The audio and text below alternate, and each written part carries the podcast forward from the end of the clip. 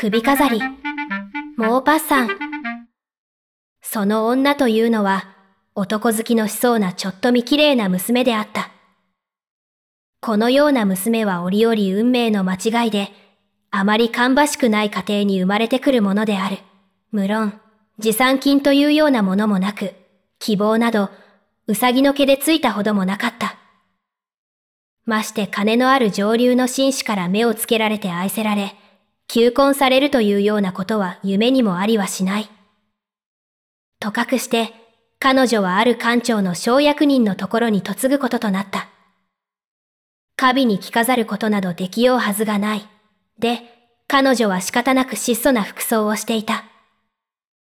けれど、心中はいつも不愉快で、自分がまさに行くべき位置に行くこともできず、みすみす冴えない日々の生活を送らなければならないのかと、心から身の不幸せを嘆いていた。なるほど、女というものは、うじなくして玉の腰、という。生まれつきの美しさ、しとやかさ、健やかさ、それらがやがて地位となり、財産であるというものなのだ。それを他にして何がなる？それさえあれば下町の娘も、後期の令状もあまり変わりはない。道理なことである。彼女は自分が十分に栄誉映画をする資格に生まれてきたと思うと、つくづく今の生涯が嫌になる。彼女は一日とてそれを思い煩わぬ日はなかった。住居はみすぼらしく、壁は剥げて、椅子は壊れかかり、窓掛けは汚れ腐っている。このようなことは、彼女と同じ境遇にいる女のあまり気にも留めなかったことであろう。けれど彼女は、些細なことにも苛立ち、それによって自分と自分の身を苦しめていた。しかし、時にはプレトンあたりの農夫の妻が、骨身を惜しまず真っ黒になって働いている光景などを思い浮かべて、自分が見る儚い夢の空虚なことを、恥ずかしくも浅ましいことに思わないでもなかった。けれどそれもしばし、彼女はやがてまた元の夢に帰った。静かな玄関の座敷、周囲には東洋で作られた燃え立つような美しい帳がかかっている。青銅でできた高い食台が置かれた室内は、暖炉の温かみで程よくなっており、そばの肘掛け椅子にはたくましい馬蹄風の男が二人眠っている。と思うと、古代の絹か何かで飾り立てられた美術室、どれほど高価かわからないような種々の珍奇の骨董品やら、書画の類が香を尽くして並べられて、さらに今に入れば値高い香料が、ぷんと鼻をついて心を酔わせる。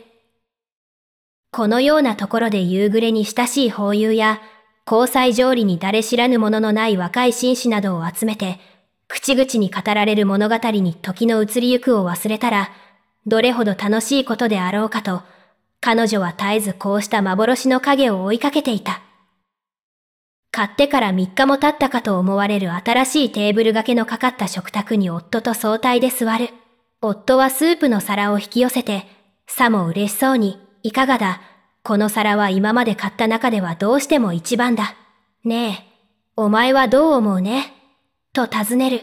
彼女はピカピカする銀製の食器。古代の人物や美しい花鳥の図の縫い取りがしてある掛け毛線のことを夢見ていた。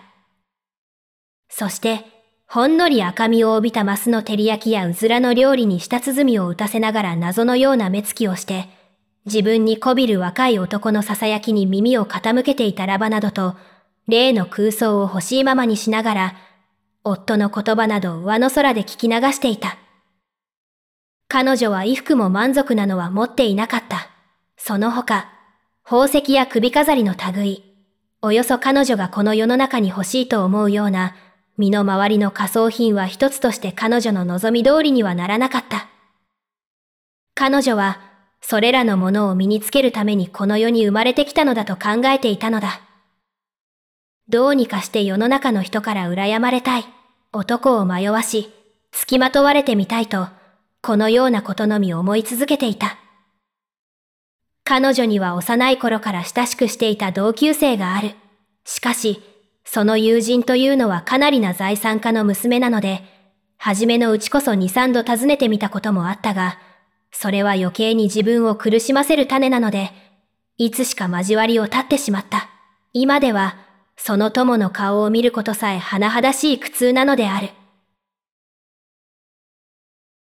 ある晩のことであった。夫はいつになくいそいそとして帰ってきた。敷居をまたぐや否や彼女に一個の封筒を指し示しながら、そら、お前にいいものをあげよう。彼女は荒々しく封筒を剥がして、中から印刷された一枚の紙を取り出した。それは、夜会の招待状なのである。来る1月18日月曜夕刻より、関卓において舞踏大会愛催し候。ついては貴殿並びにご霊系にも、万象音繰り合わせの上、ご出席願いたくご案内申し上げ候。宛名は二人の名前になっている。そして、霊霊と館長夫妻の署名がしてある。喜ぶと思いきや、彼女はその招待状を食卓の上に投げつけた。そして、いかにも蔑んだ様子を表に表して、あなた、そんなものを私に見せて、一体どうしろとおっしゃるんですの？とうなる。お前がさぞ喜ぶことだろうと思ったからさ。この頃お前もめったに外出したことがないし、ちょうどいい機会だと思うがね。招待状をもらうにはこれでも一通りや二通りの苦心じゃなかったのさ。同僚のもので行きたがらぬものなど誰一人としていないが、これをもらったのはごく少数の人なので、たかが続艦風情の私などが出席できるというのは、ほとんど異例と言っても良いくらいなものさ。とにかく、寛解の連中が総出というのだそうだからね。彼女はじれったそうな目つきをして、あなたは一体私に何を着せてくださるおつもりです？夫はさようなことには一向気がつかなかったのだ。妻からこう尋ねられたので、ちょっと孫ついて。芝居に行く時の服装でいいじゃないか。あれはお前に大変よく似合うよ。こう言って妻の方を見た。見ると彼女は泣いている。涙が頬を伝って流れている。夫はどもりながら、ど、どうした？おい、どうした？彼女は咳くる涙を無理にとどめて、頬を拭いながらわざと声を落ち着けて。何でもありません。ドレスがなくて、それでどうして夜会なぞに参れましょう。お仲間の方の奥さんで私より、ずっとお召しの良いのを持っていらっしゃる方があるでしょう。そういう方に差し上げたらいいでしょう。何も。夫は呆然としたが、気を取り直して。まあ、機嫌を直して、私の言うことも聞いてもらわなくっては困るね。夜会に行く服装というのは、一体どのくらいでできるものかね。せいぜい安く見積もって。彼女はしばし思案にくれていた。自分の夫のような働きのない、気の小さい人に装飾品の価値を話したら、さぞ驚くことであろう。良い返事をせぬに決まっていると心では思いながら、いかにも躊躇したように答えた。正確とは存じませんが、400フランもございましたら、どうにかなるでございましょう。夫は少し青くなった。彼は翌年の夏あたり同僚とナンテルの方面へ狩猟をしに行くつもりで、そのために銃を買おうと、かねてより蓄えた金がちょうど400フランばかりあるのだ。夫は思い切ったという調子で、よし、それならお前に400フランやるから好きな衣服を買ってくるがいい。夜会の日が近づいた。が、彼女はどうしたものか沈みがちで、何か絶えず心配しているように見えた。服装もちゃんと備わったのである。夫は不思議に絶えない。で、ある晩に彼女に尋ねた。どうした？この二三日お前の様子がどうにも変だよ。また、何か心配なことでもあるのかね。衣服はこれで良いとしても、飾りになる宝石が一つだってあるわけではないし、私、いっそもう夜会に参ることはよしましょう。それなら、花でもつけてゆくさ。時節柄きっとよく似合うよ。何十フランもあれば見事なバラが買えらあね。嫌ですよ。立派な貴婦人の前に出て、貧乏臭く見えるくらい恥ずかしいことはありませんからね。彼女はなかなか承知しない。夫は何事か思いついたらしく。お前もよほど馬鹿だね。それ、お前の親友のフオレスチャ夫人。あの人のところへ行けば飾りくらい、どうにでも都合がつきそうなものじゃないかね。本当にどうしたことでしょう。私、今までちっとも気がつかなかったわ。さも嬉しそうに彼女は叫んだ。翌日、彼女は早速親友のところを訪ねて事情を話した。フオレスチャ夫人はことのほか同情して、ガラス戸のはまっている戸棚から大きな宝石の箱を取り出して、ロイゼルの前に開いた。さあ、どれでもお気に召したのを。彼女はまず腕輪を見た。それから真珠の首飾り、ベネシアの十字架、その他、成功を尽くした金銀宝石の種々の飾りをいちいち手に取ってみた。そして、鏡の前へ立って、それを体のあちらこちらへつけて眺め回した。これかそれかと定めかねて、しばし躊躇した。もうこの他にございませんか？と口癖のように言いながら、いいえ、ないこともございませんが、どういうのが全体お好きなのやら、と夫人は曖昧な返事をする。彼女は、とうとう黒い箱の中に入っている素晴らしいダイヤモンドの首飾りを見つけ出した。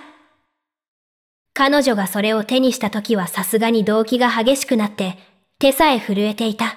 そして首にかけて鏡に向かった時は自分の姿につくづくと見とれてあまりの嬉しさに言葉も出なかった。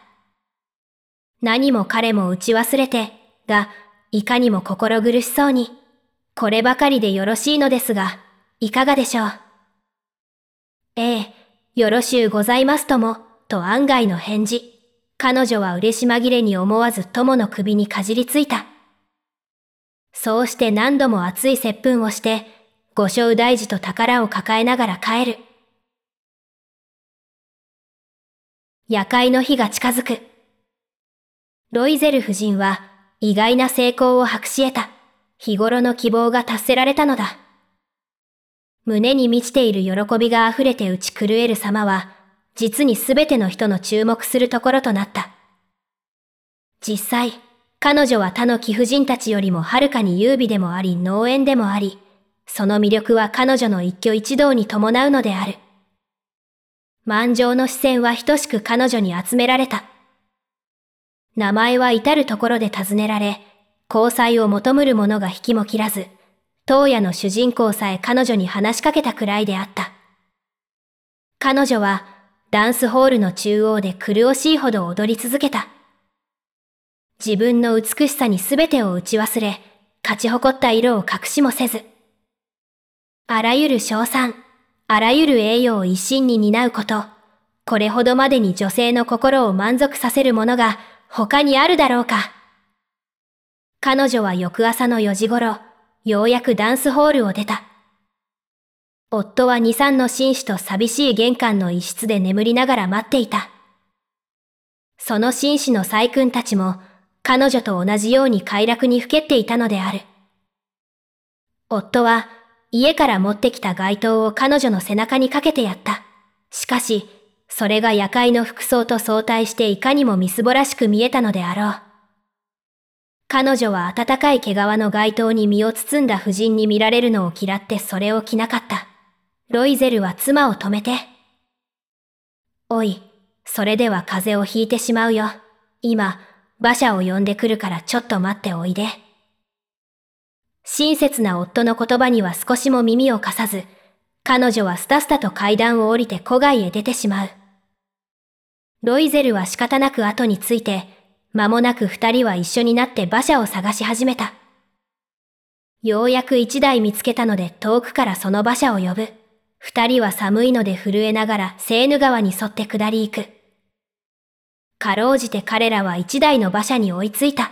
その馬車というのは、二人乗りのノクタンブランで、以前にはよく白昼でもパリの街中を歩いたものだが、今では夜にならなければ決して見られぬものなのである。やがて馬車はルーデマーラルまで着く。二人はそこで下車して家路に急いだ。彼女の希望は、もう一夜の夢と消えている。夫の方は、午前の十時になるとまたコツコツと役所に出かけなければならぬのかと、つくづく単調な日々の生活を今更思いやった。彼女は街灯を脱ぐとすぐ鏡の前に立って、美しい姿に自らを満足させようとした。鏡を見るや否や、彼女はにわかに叫んだ。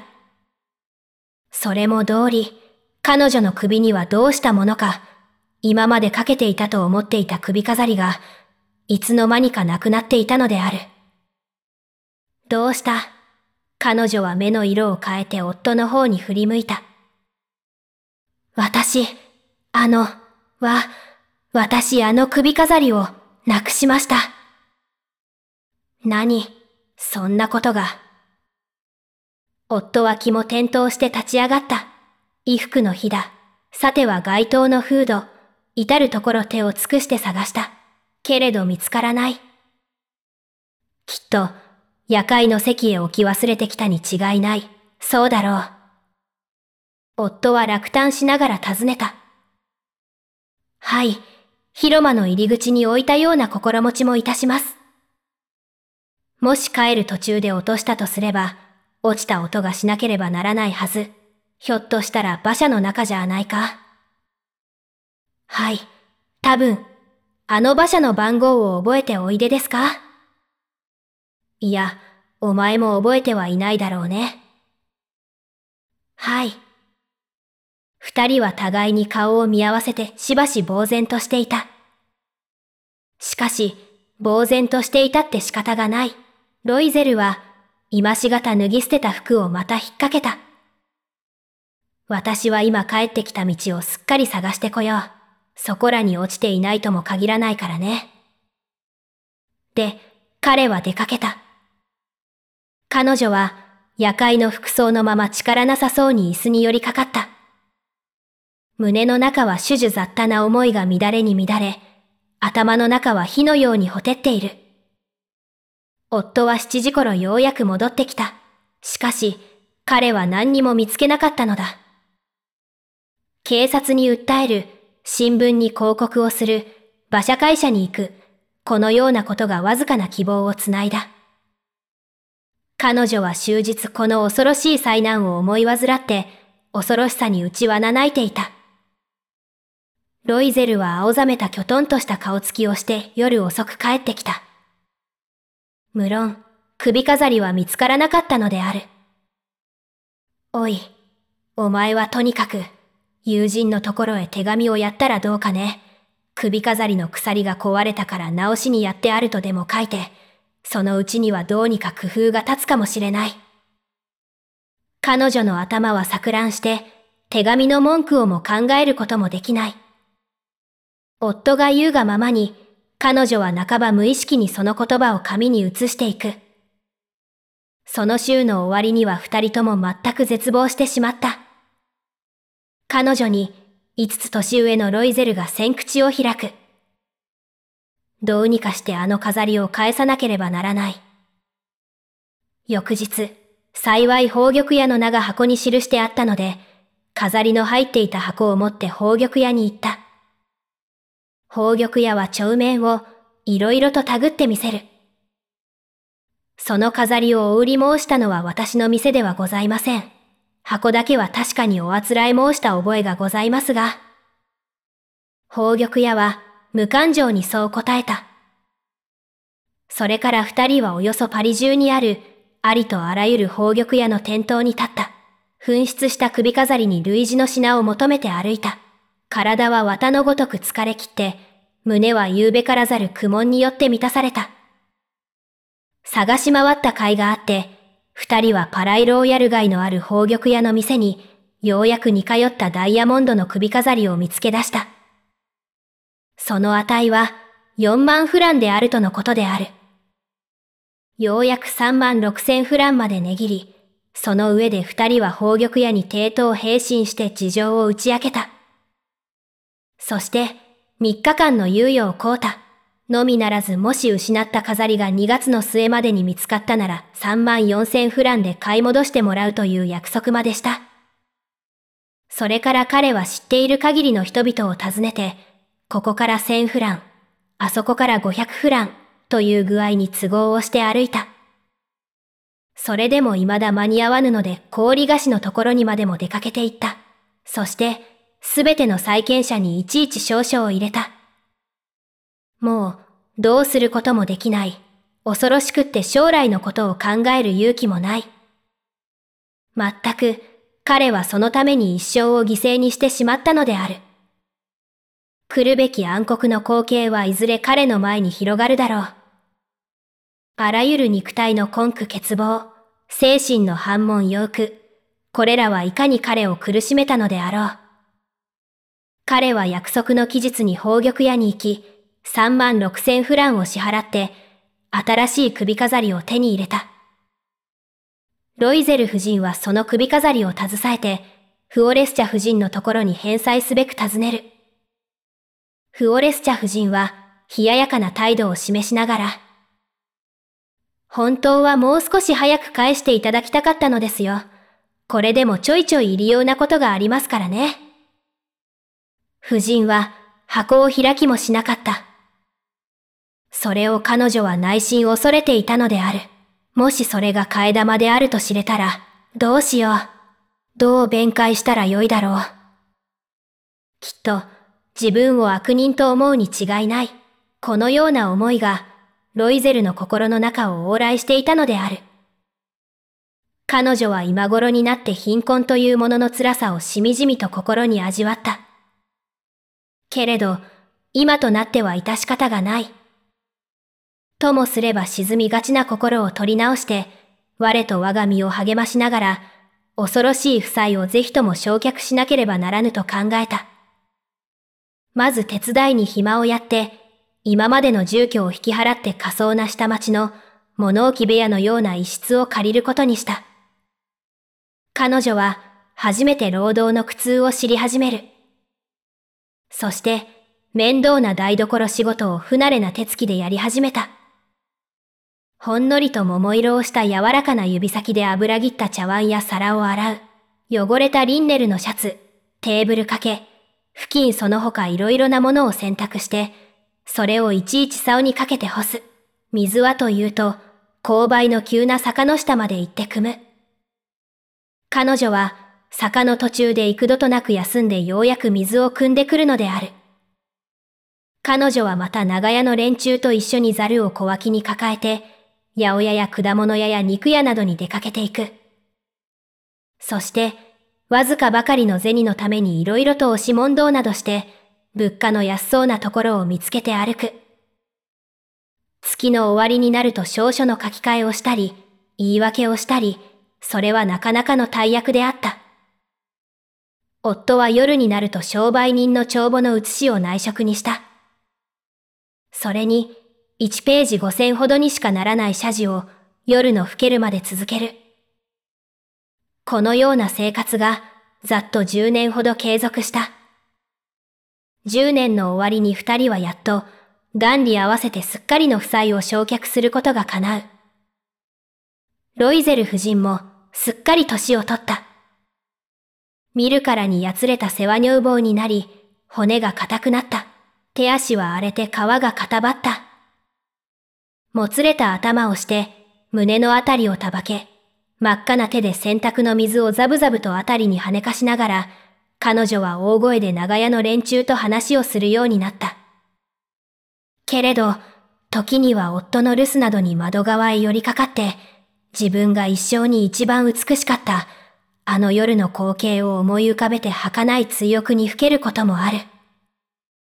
あの首飾りさえなくさなかったら、今頃はどうなっていただろう。ああ、誰がわかるものか。世の中というものは奇妙なものだ。変遷の激しいものだ。あのような些細なものから自分たちの運命が簡単に書き換えられるのだ。ある日曜のことである。彼女は一週間の疲労を癒すためシャンゼリゼの方へ散歩に出かけた。その時ふと子供を連れている女に会う。